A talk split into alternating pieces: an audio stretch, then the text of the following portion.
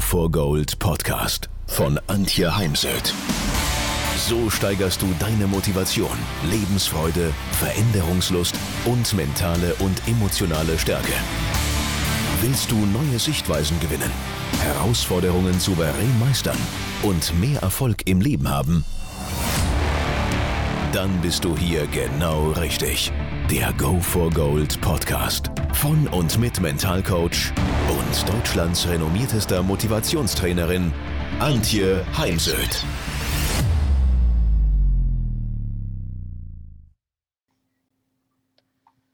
Wie kann ich mentale Stärke lernen? Da werde ich oft nachgefragt. Viele verbinden mentale Stärke auch mit positiv denken und darum sollte mal gehen.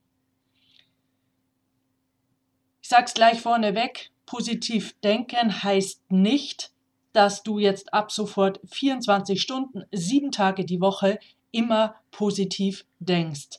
Denn das ist schlicht und ergreifend nicht das Leben. Ja, wenn du deine Einstellung zum Leben, zu dir selbst, zu deinem Umfeld, deiner Aufgabe, deinem Sport, deinem Job änderst, dann hast du mehr Energie, mehr Klarheit über deine Werte und Ziele. Du bist ganz sicher motivierter, hast mehr Lebensfreude und mehr Lebensqualität. Und doch heißt es eben nicht, dass ich mir jetzt zum Beispiel schön rede, dass ich zu viel getrunken habe und ins Auto steige, statt mir ein Taxi zu nehmen.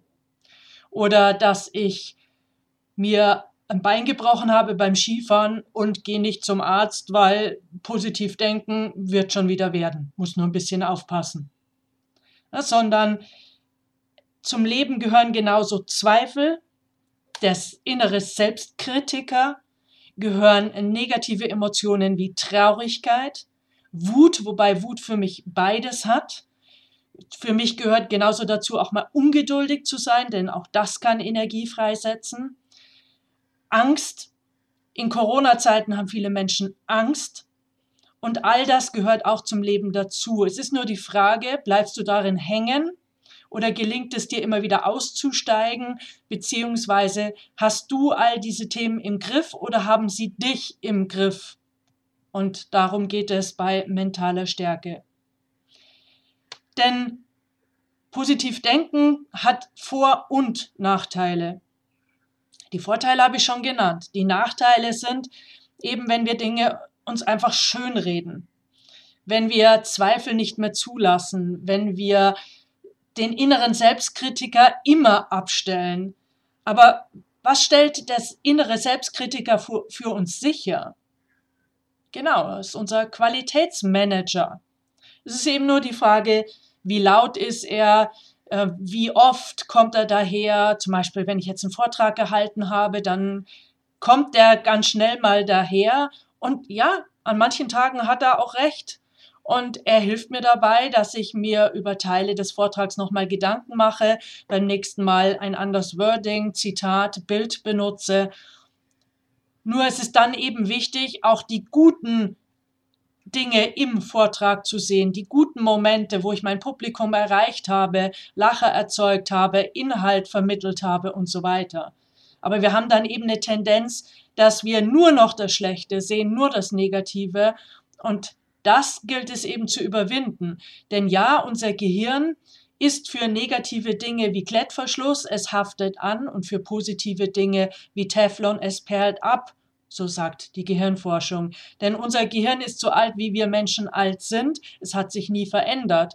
Und in Säbelzahntigerzeiten war es eben ganz, ganz wichtig, dass wir uns schützen, unser Leben und damals eben auch die Familie. Nur diesen Säbelzahntiger gibt es eben nicht mehr. Der Nachteil wäre eben auch, wenn ich eine schlechte Beziehung führe oder ich habe zum Beispiel eine Mitarbeiterin, Mitarbeiter, mit dem es so gar nicht gut läuft, dass ich an der Beziehung festhalte, statt mich zu trennen. Also ein Beispiel, ich habe, als ich begonnen habe, meine Webseite von einem Studenten machen lassen, der sozusagen meine Webseite im Nebenjob gemacht hat. Und mir ist relativ schnell bewusst geworden, hm, ja, ich zahle weniger, aber ist es das wirklich? Also kann er, achtet er wirklich auf SEO und die wichtigen Dinge, von denen ich keine Ahnung habe und aus den Gründen ich eben die Webseitenerstellung abgegeben habe und es nicht selbst mache. Aber ich habe festgehalten und erst als der Leidensdruck so groß geworden ist, weil er einfach Dinge nicht fertig gemacht hat, habe ich mir eine neue Agentur gesucht und es ich habe dann eben Angst gehabt, finde ich eine neue Agentur, die ich zahlen kann und wie das Schicksal es dann oftmals will, wenn man das eine loslässt, geht woanders eine neue Tür auf und ich habe eine geniale Agentur gefunden und Christine ist für meinen beruflichen Erfolg sehr, sehr wichtig. Also, ähm, oder wenn es eben darum geht, und darum geht es jetzt in der Corona-Krise, halte ich mal an meinem Job fest oder orientiere ich mich neu? Was gibt es für Jobs noch nach der Krise, die es schon vor der Krise gab und welche Jobs fallen weg oder haben erstmal keine Chance. Und wenn ich eben erst jetzt am Anfang stehe, ist eben die Frage, beiße ich mich durch, habe ich die finanziellen Möglichkeiten oder habe ich eine Familie und ich bin Versorger und muss jetzt nochmal drüber nachdenken, ob ich sozusagen das, was ich eigentlich machen wollte, nochmal zur Seite stelle und erstmal mich neu orientiere, um ja, meine Familie finanziell abzusichern. Was sind jetzt Schritte? Akzeptiere Dinge und die Situation. Ich spreche den Podcast in Zeiten von Corona auf, damit die, die den Podcast später mal hören, ähm, das entsprechend einsortieren können. Und ich meine, wir können den Coronavirus nur akzeptieren. Denn ich kann ihn nicht weghexen, ich kann ihn nicht durch Schnipp ähm, ja, eliminieren.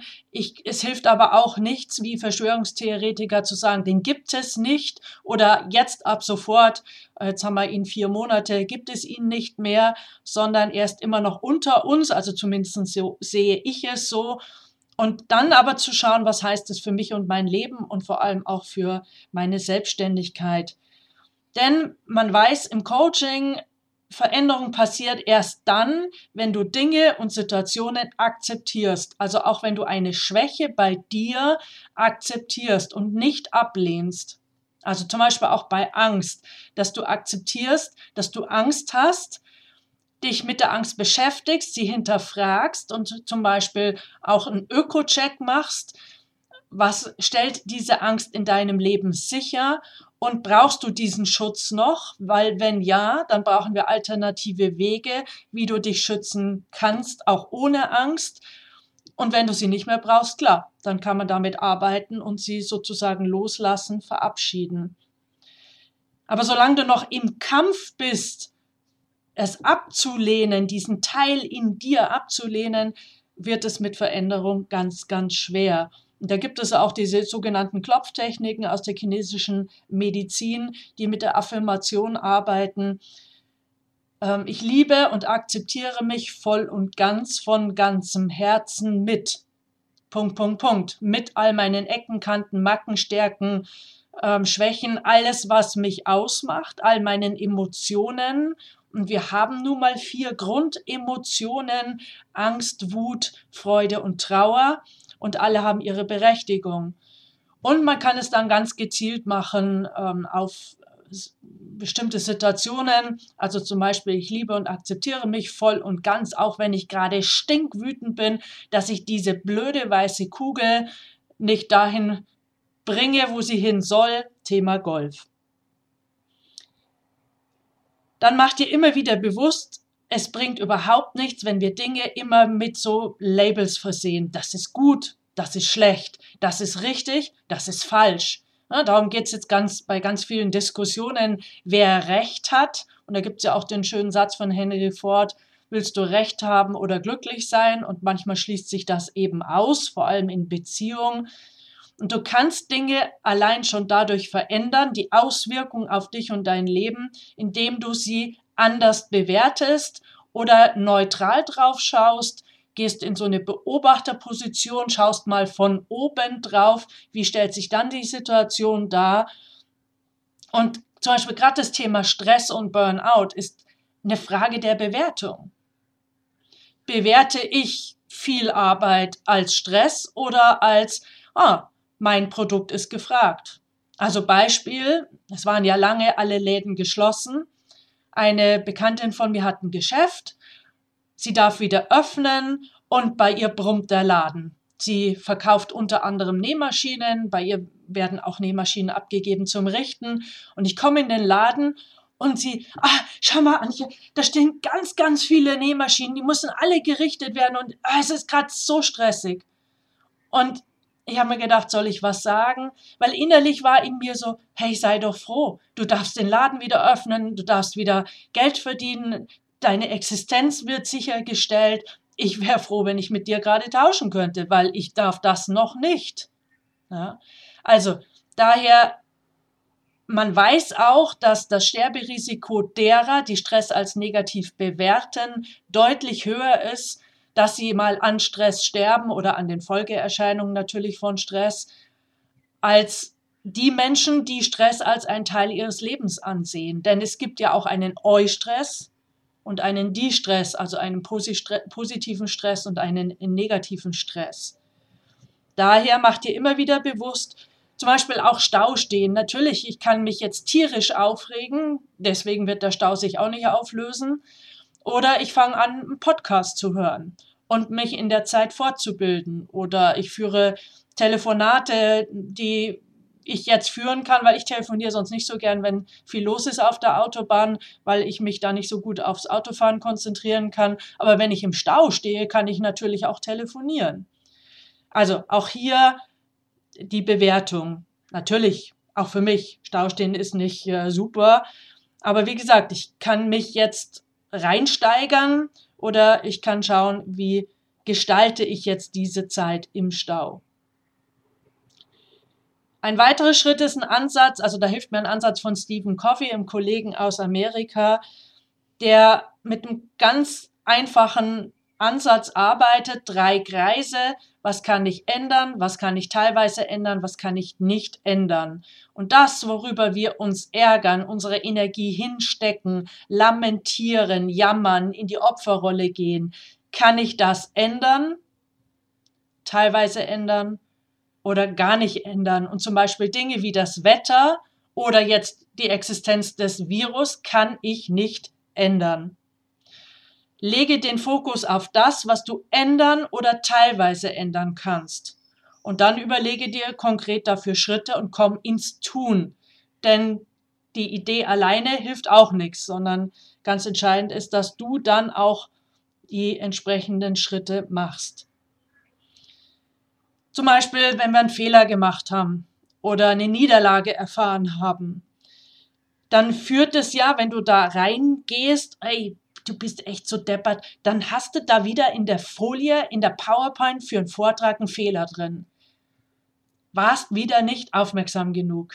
Ne? Also, das sind negative Gedanken, man gerät dann in so einen Strudel von Selbstvorwürfen, es raubt einem Freude und daher, wie kann ich es vermeiden? Also ich kann theoretisch die PowerPoint jemand schicken und ähm, die Person schaut dann nochmal die PowerPoint durch auf Fehler oder ich kann sie mir schenken, den Fehler, oder jemand, der mich dann darauf anspricht.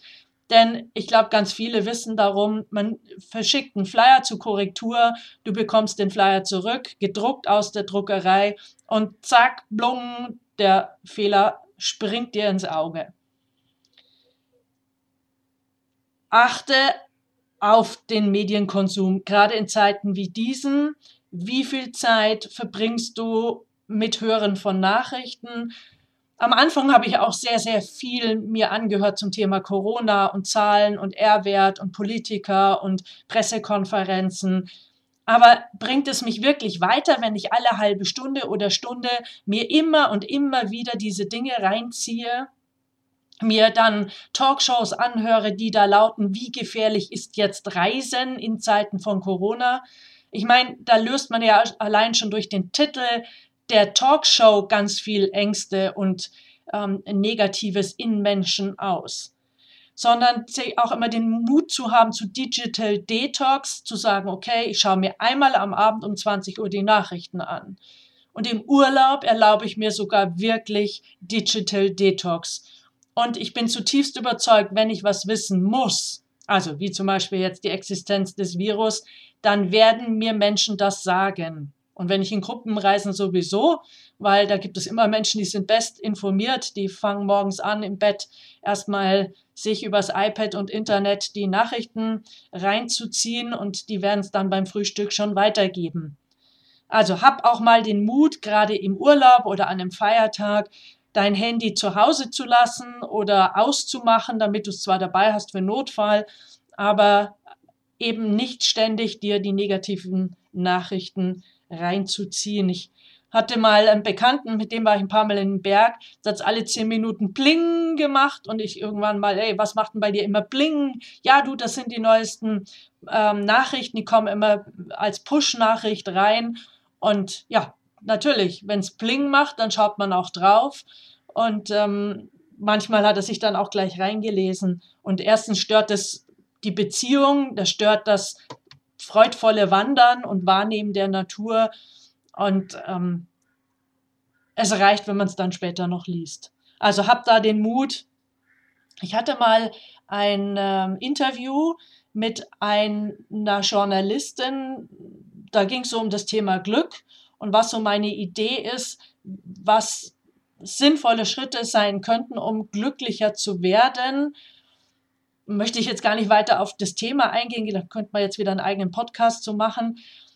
Was ich erzählen will, ist, ich habe ihr geraten, mal sechs Wochen ähm, alle Apps zu löschen, die sie nicht wirklich braucht und auch den Zugang zum Beispiel zu Facebook und Instagram oder TikTok mal ähm, zu deaktivieren beziehungsweise das Passwort so zu ändern, dass sie für eine Zeit lang nicht mehr reinkommt und dass sie allen Bekannten sagt, wenn ihr was Wichtiges habt, dann ruft mich an und nicht ständig WhatsApp hin und her und her und hin und schon gar nicht nachts äh, und man hat dann noch das Handy an neben dem Bett liegen, sondern auf all das mal für sechs Wochen zu verzichten. Und sie hatte den Mut, sie hat die es konsequent gemacht. Wir haben nach sechs Wochen telefoniert. Was hat sich verändert, war dann meine Frage an sie.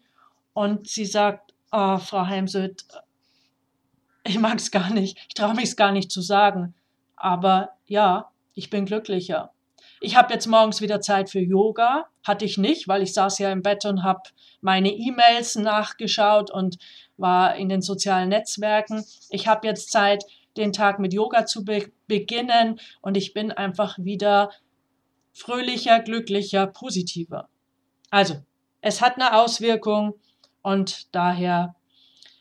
Und letzter Tipp für heute, vermeide negative Menschen, such dir optimistische Menschen, vor allem in einer Zeit wie dieser, also vor allem auch in Krisenzeiten, wenn du zum Beispiel selbstständig bist und erfährst eine Krise, dann brauchst du nicht Menschen, die sagen, ja, das habe ich dir immer schon gesagt oder das ist halt auch ein schwieriges Produkt, sondern die optimistisch sind. Und ich unterscheide da ganz gerne auch in Förderer und Unterstützer. Förderer sind Menschen, die mich einfach, äh, die mir einfach nur Komplimente machen, die mir sagen, ey, ich weiß, du hast die Power, du wirst diese Zeit durchstehen. Qualität hat sich immer schon durchgesetzt, schrieb mir letztens eine Kollegin. Und ja, das ist das, was wir dann brauchen in so einer Zeit.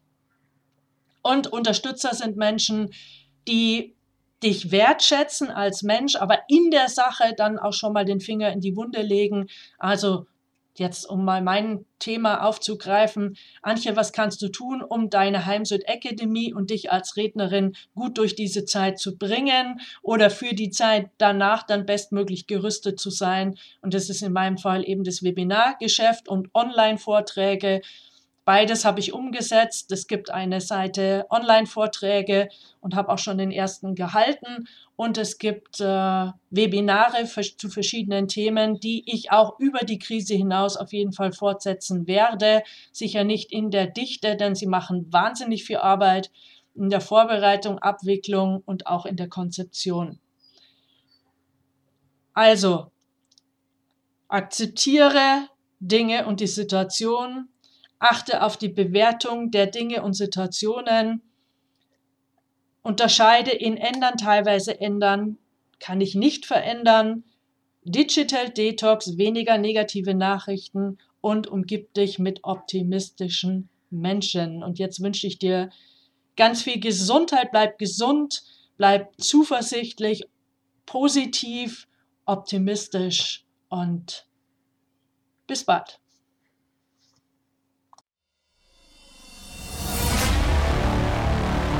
Wenn ihr mehr wissen wollt, dann geht auf www.heimsöd-academy.com bzw. www.antje-heimsöd.com. Dort findet ihr auf den Blogs viele spannende Artikel zu den Themen Motivation, Erfolg, mentale Stärke und Frauenpower. Und viele weitere Unternehmertipps. Denkt immer daran, wer will, findet Wege. Wer nicht will, findet Gründe. Ciao und bis bald, eure Antje Heimsöd.